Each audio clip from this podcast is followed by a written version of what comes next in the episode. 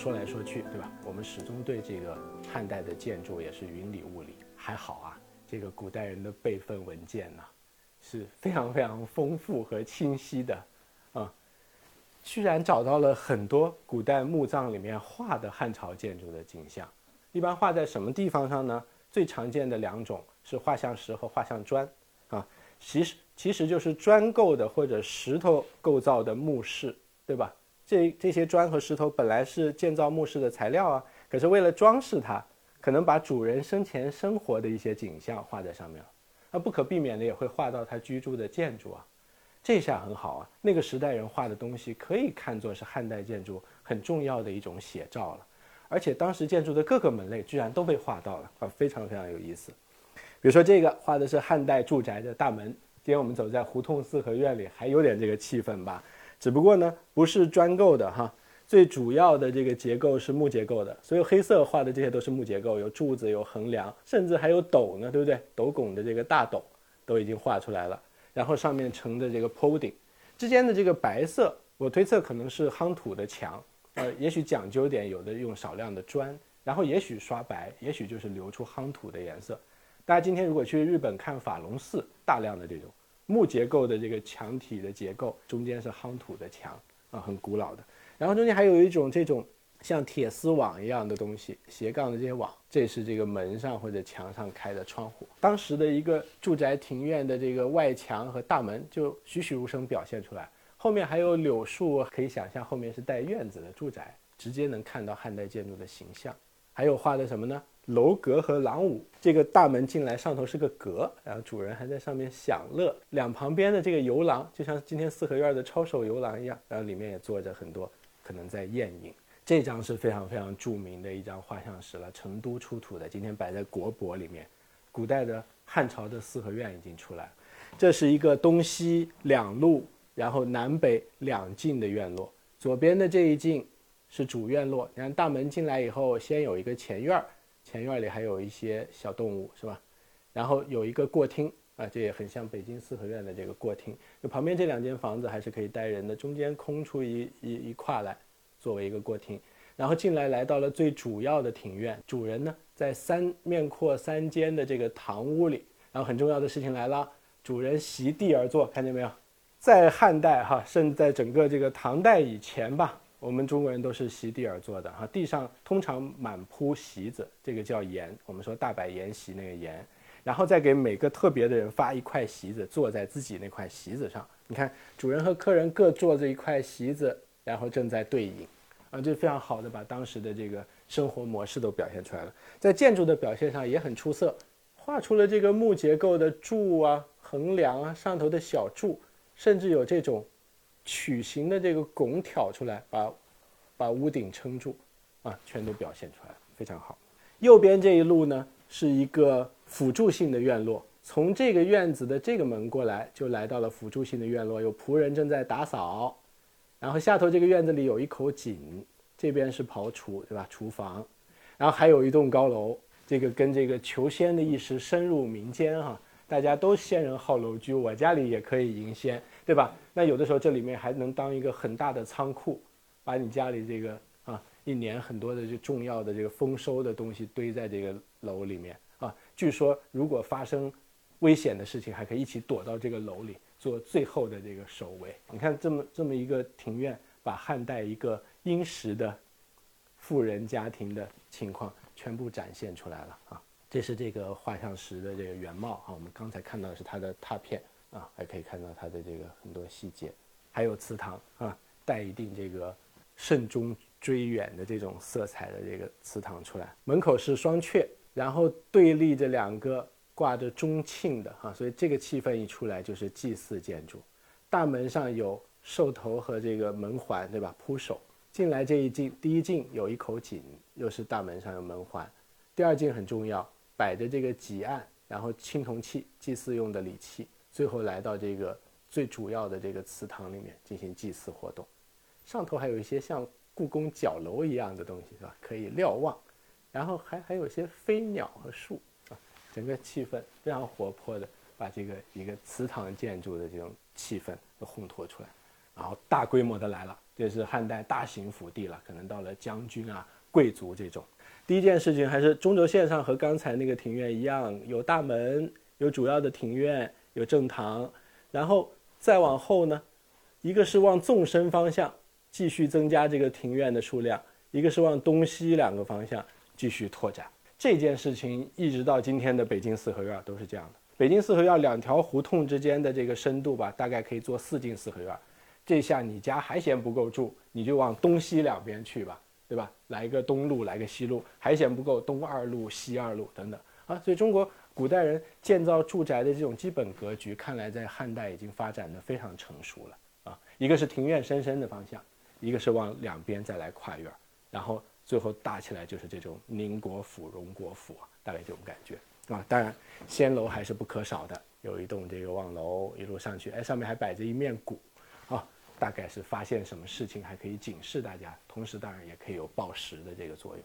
到了这个，基本上就是住宅规模就基本到头了。然后还有一些非常浪漫的后世都没有见过的建筑啊，这个我自己给它起名叫悬空水榭，这很厉害。你看，它是这么一个凌驾在水上的这个台榭，然后用什么呢？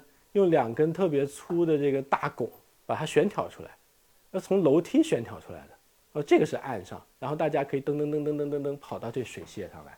现在真的见不着这个事物了。用巨大斗拱挑在水面上的水榭，是不是很多最后还是出危险掉下去了，还是什么原因？反正后后代再没敢尝试这件事情了。汉代真的存在过这种建筑吗？嗯，存疑，至少人家画的是经常出现的。在汉长安里，我们刚才讲了这个。有很多很多的宫殿，对吧？然后我们也能想象普通的住宅了，他们的商业活动在哪里进行呢？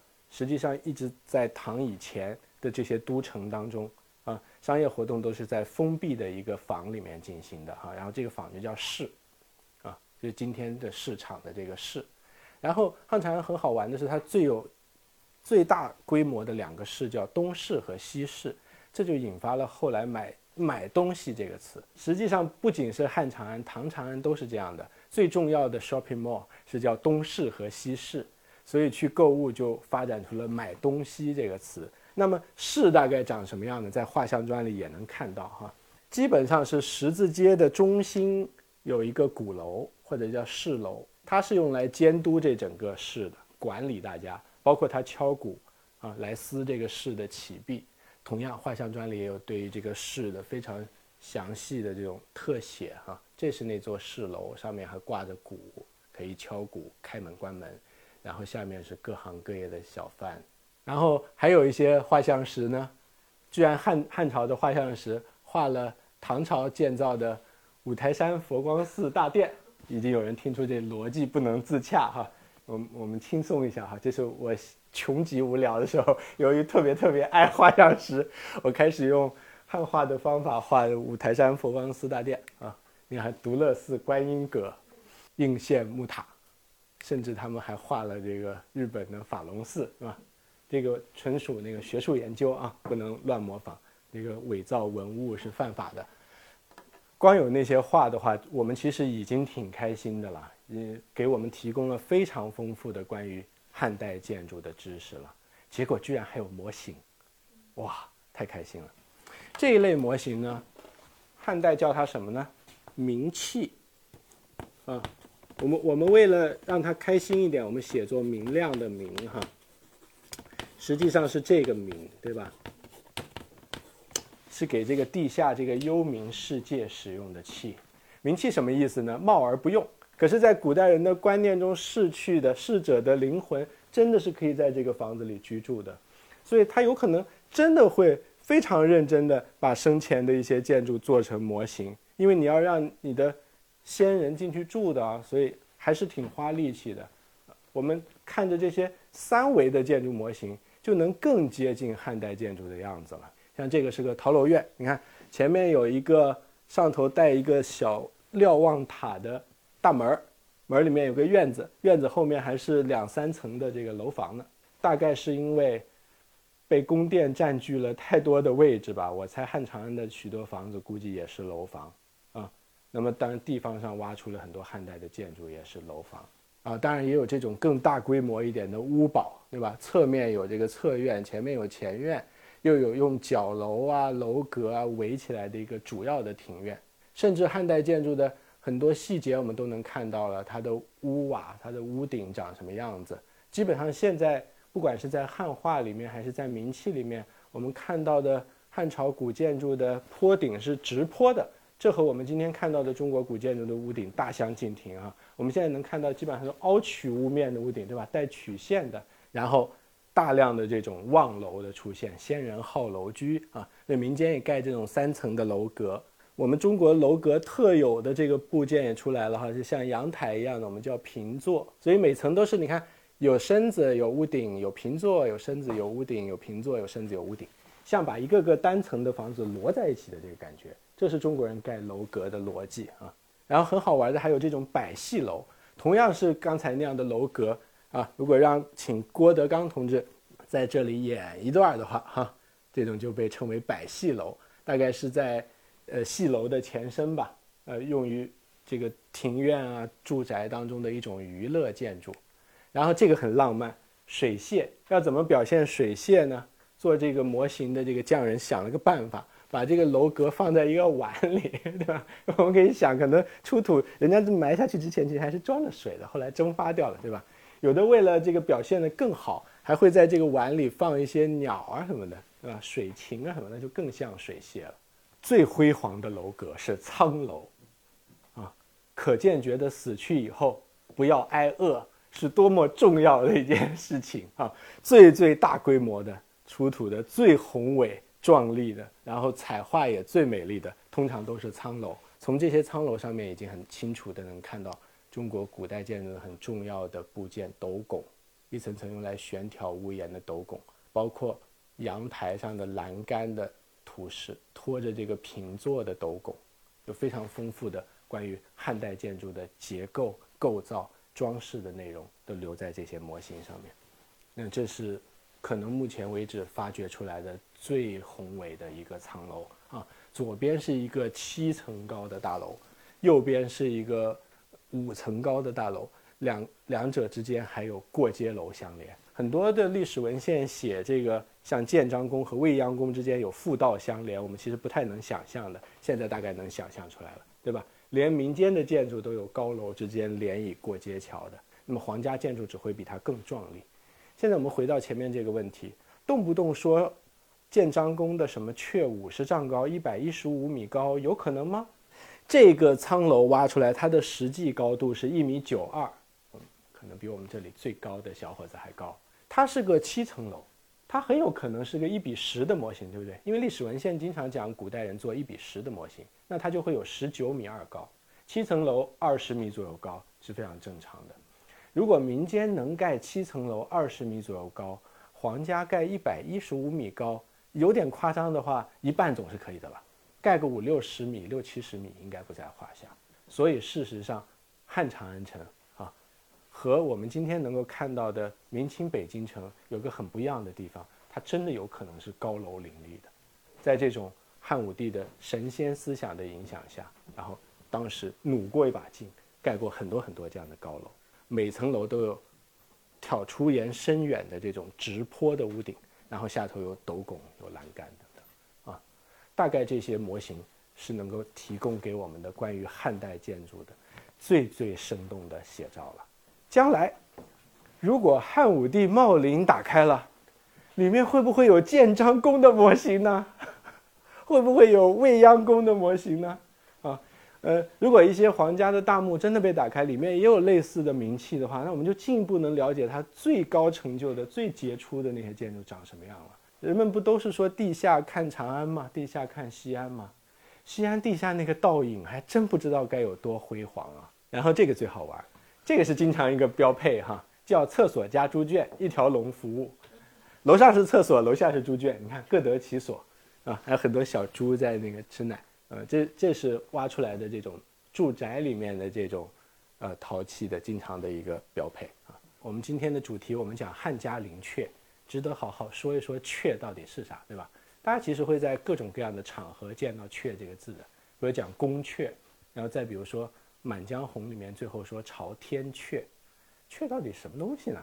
说一下，其实也简单，市民里的讲法叫阙在门两旁，中间阙然为道也。其实就是阙中间缺一块啊，门两边有两个高大的楼冠，然后中间是大门。这个汉画里面有这个凤阙的这个造型哈，两边有两个高大的楼，然后中央是大门。如果你门想做的非常非常大，这两个阙就离得特别特别远，以后木结构也跨不过去了，干脆中央就不要门了，就空着就完了。所以我们看到很多的神道是两个阙，对吧？然后中间就是空的，这就是它的基本的这个造型。然后由于旁边是两个比较高的楼，还可以上去瞭望，所以有瞭望的功能。那由于这个阙经常放在大门外。啊，尤其是宫殿的大门外，所以还增加了很多其他功能，比如说你可以张贴一些布告啊，还可以让大臣经过这个阙的时候低头思过一下，等等，也也衍生出很多功能。那阙经常变成了中国宫殿的代名词。我们说不知天上宫阙，今夕是何年，这是为什么呢？其实你宫殿里面营建了那么多，非令壮丽，无以重威，其实老百姓看不见嘛，对吧？大家在汉长安里面能最多的看到就是你大门外的那个阙，啊，所以阙反过来成了宫的代名词啊。就算今天北京最有名的建筑谁？天安门嘛。那么古代的阙阙长什么样呢？最早的现在能看到的，除了刚才那汉朝的凤阙以外，这是唐代一个太子的墓上面画的三出阙，这种这种叫子母阙，一大带两小，三个墩子，然后上面盖木结构的建筑，在南方，尤其四川。留下了很多汉代的石阙，用石头仿木结构啊。其中最漂亮的一个是在雅安的这个高仪阙，很完整的留下来了。子母阙，一大带一小，站在这个阙顶上正在工作的这个背影是梁思成先生啊。然后这个阙画出图来呢，能够很清楚的看到汉代木结构的很多细节，因为它是用石雕仿木结构，所以哎，各种各样的斗拱都能看到。还有这种像像一个手。托起一个东西，这个曲壁拱啊，后世也一直沿用这个双阙的做法哈。比较有名的是这个唐乾陵的双阙，唐高宗和武则天合葬的这个乾陵，开始使用阴山为陵的方法，不再堆土了，累得要死，嗯，砸呀砸呀堆那么高，直接找一大山不就完了吗？对吧？找一个宏伟的大山把墓盖进去，前面的这个大门用双阙的这个造型来实现，过去的木结构建筑当然也都毁了。就剩下两个山，两个自然的山体上面各有一个阙，那当地老百姓非常的有想象力哈，开始开始叫这个山双乳峰，然后说的更神奇的说这是象征武则天 躺在那儿，哇，这大地母亲这还是哇挺宏伟的，啊，实际上不是哈，我们知道那是阙嘛。那宫殿也这样，最有名的这个唐朝的大明宫的这个正门含元殿，也是一个十三开间的大殿，两旁边带这种双出阙，古代也叫这种叫燕翅楼，像大雁展翅一样的出来。这个今天的遗址还在，大家可以去看这个土台子，啊，然后留到留到留到最后的一个遗存，对吧？今天我们大家都能看到的故宫午门为什么长这样呢，对不对？前面一个大门。然后两旁边燕翅楼伸出来，其实就是双阙的，真正最后的一个遗存。